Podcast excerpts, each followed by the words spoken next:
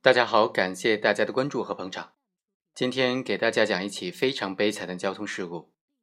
二零一三年九月二十三日晚，被告李某酒后驾车，朝着某中学的方向驶去。当晚二十一点十分左右，就超速的驶过了这个中学。结果恰逢学生下晚自习，大量的学生陆陆续续的走出了校园。李某没有避让行人。结果呢，就将一个高三的女生花季少年张某给直接撞死了。这个案件呢，在法律层面，它只是一起典型的醉酒超速驾车发生事故导致人死亡的交通肇事案件，所以在法律层面上只能够定为交通肇事罪，判处三年以下有期徒刑、拘役或者管制。但是在情感方面，本案张某是一名对未来人生充满着美好憧憬、正在努力准备高考的高三的学生。可以想象，当这个正值花样年华的少女在完成一天繁重的课业，准备通过人行横道过马路返回家中享受父母的呵护时，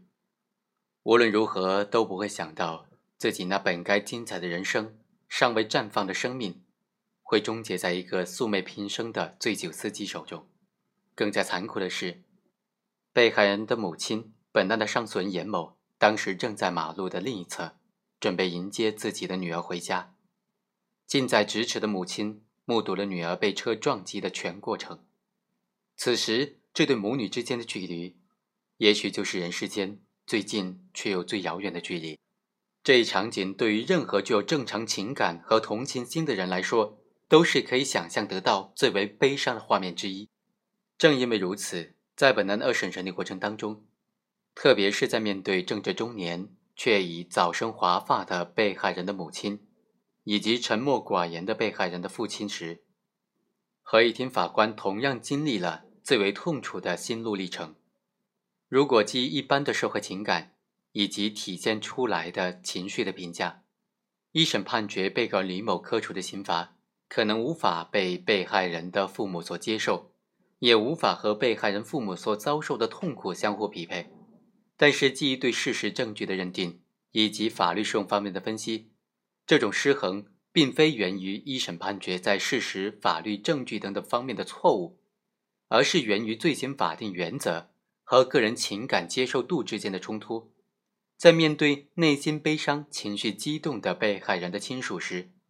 合议庭也曾经多次讨论过，是否要为了追求被害人亲属的情感接受度和刑罚的高度契合，从而改变定罪和量刑。但是，法官不应该是情绪化的法律人，而应该是能够遵守法律规定、严守法律底线，在法律框架之内从事审判活动的理性的法律人，不能够以个人情感之心去突破法律规定和司法的认知界限。因此，在经历情感和法律的艰难的抉择之后，合议庭一致认为，对于案件当中的审判，只能够以法律为唯一的标准和底线。虽然尊重被害人亲属的情感是司法联系人民群众的重要纽带，更是司法裁判合法性以及正当性的基础，是实现公平正义的重要的依托，但是司法对于当事人情感的尊重是不能够盲目和随意的。必须是基于理性而非感性，必须遵循司法规律而非个人道德观念，必须保证遵守法律界限而非个人的价值选择，必须坚持公正的立场而非袒护任何一方。无论是法律还是司法规律，刑事审判都应当坚持以罪定刑。如果仅仅为了追求最终刑罚后果和被害亲属情感的切合度来决定案件罪名，就会演变为以刑定罪，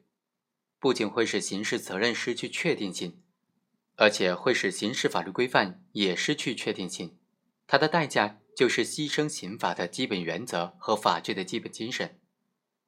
也许在个案的角度突破罪行法定的基本原则，选择重新适用罪名得出的刑罚结果，可以满足被害人亲属情感对个案正义的需求，但在这种情况之下。定罪沦为量刑的装饰，司法权力堂而皇之的摆脱了约束，甚至会导致司法权篡夺立法权。更加危险的是，这种思路势必会导致审判结果更多的取决法官个人道德观念，或者是并不稳定的当事人的情绪。司法很容易为个人情感所左右，法律的尊严终将丧失殆尽，民众对于法律尚未坚固的信仰会轰然坍塌，建设法治化国家的努力也将付诸东流。若如此，何谈依法治国呢？因此，无论怎样追求罪行均衡，都不能够突破罪行法定原则的底线。面对这样一起对被害一家造成严重创伤的悲剧，合议庭法官完全能够理解被害亲属，特别是上诉人张某和严某在诉讼过程当中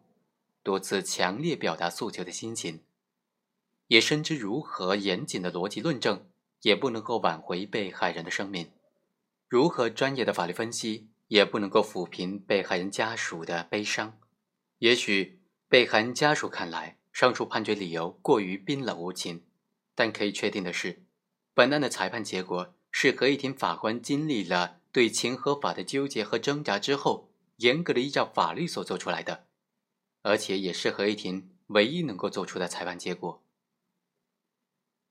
不得不说，法官在撰写这份判决书的时候，非常非常的用心。这场判决书对于一场车祸引发的情和法的抉择，真的论述的非常的精密，非常的细致，非常的严谨，非常的感人。好，非常感谢做出这个案件、做出这份判决书的法官们。我们下期再会。